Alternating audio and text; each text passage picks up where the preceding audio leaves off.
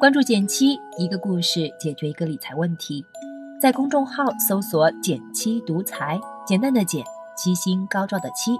关注后回复“电台”是本电子书，请你免费看。最近和一位许久不见的好友见面，一坐下他就笑容满面，开始感谢我。还好上次听了你的建议，他很高兴。回去我就买了一只基金，现在账上已经有两万块了。像白捡回来的一样，看我诧异的表情，朋友开始解释：上次吃饭的时候，我建议他做基金定投，他就选了一只基金买入，钱不多，就五千块。不过他同时设置了每周定投五百块，七个月下来，不知不觉已经攒下两万多块了。我看了看他的定投记录，这笔投资目前的收益并不高，只有不到百分之四，但如果能中途卖在高点。收益还能至少翻一倍，我忍不住问他：“没卖在高点，你现在会后悔吗？”他摇摇头，没有半点遗憾。你知道我做的最正确的事情是什么吗？就是在设定好定投之后，完全忘记了这件事儿。朋友很清楚的知道，如果他持续关注这只基金，与其说能判断高点，更可能是在基金不断下跌的时候忍不住抛出，反而亏损。即便他运气好。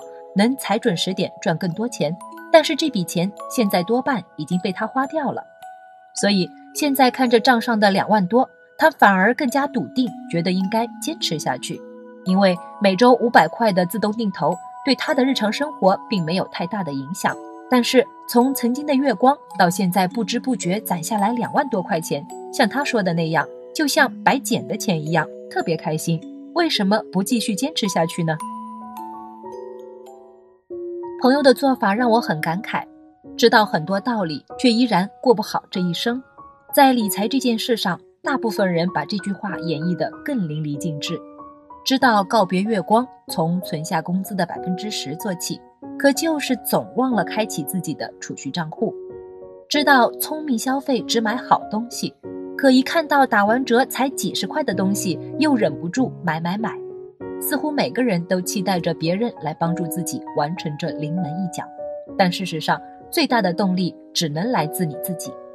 常有人留言说，他们用定投这个不断被推荐的赚钱方法，最终却没有赚到钱，甚至还亏了。定投亏了百分之二十，看着心惊肉跳的亏损数，忍痛卖出结束定投。定投刚满一年，突然急用钱，不得不被迫卖出。问题出在哪里呢？我遇到的很多投资者可以大概分为两类：一类愿意花很多时间精力去研究理财投资，他们往往会不断学习，并根据市场变化调整自己的投资配置，投资上可以多些主动决策来获取更好的收益；而另一类则希望投资能够轻松自由、省时省事，有市场平均收益就能满足。这一类人往往更适合被动投资。选择一个对的投资方向，坚持即可。但如果你既没有投入时间和精力去深入研究投资原理，又频繁买入卖出，或者盯着跌涨，就很容易出现我前面说的这种情况：用着省心的方法，却操心的亏了钱。我的那位朋友深知自己不是专业做投资的料，选择了遵循一个最基本的投资操作：基金定投，长期持有，定投完就忘了它。正是长期心态在发挥作用。如果你也希望在投资上省心，未必一定要逼迫自己刻苦学习投资，完全可以像我的朋友那样，选择较为被动的投资方式，开启你的基金投资之路。总结了三个简单的行动步骤和你分享。第一步，做好基本功课。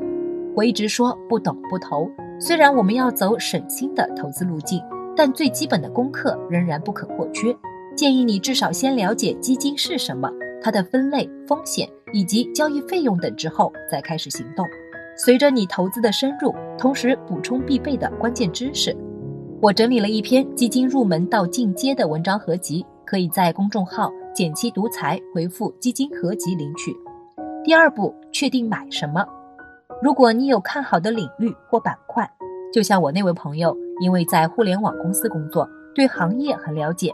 非常看好中国几家互联网巨头，尤其是腾讯。果断通过搜索“海外互联网”这个关键词，筛选出一只重仓腾讯的 QDII 基金进行投资。如果你对基金了解不多，那么建议从大的指数基金开始投资，比如我们一直说的沪深三百指数基金、中证五百指数基金等等。事实上，我们一直推荐的极简投资，正是国内外几只大指数基金的组合。第三步，开启定投，现在就算一算，每周或者每月拿出多少钱，既不影响你的生活，又能让你毫无顾虑的立刻动起来呢？三百元、五百元，还是一千元？建议从一个让你最无感的数字开始，在购买基金的网站或者 APP 上，把选择的基金扣款周期、扣款金额设置好，然后忘了它。等半年或一年之后再回头看一看，不知不觉中，你的小金库是不是可以给你一份意外的惊喜呢？三个步骤听起来简单，但是做与不做，从结果上会是天壤之别。很多时候。好好赚钱，并不是通过刻苦学习来实现的，而是简简单单的想好了，立刻去做。好了，今天就到这里了。右上角订阅电台，我知道明天还会遇见你。微信搜索并关注“减七独裁，记得回复“电台”，你真的会变有钱哦。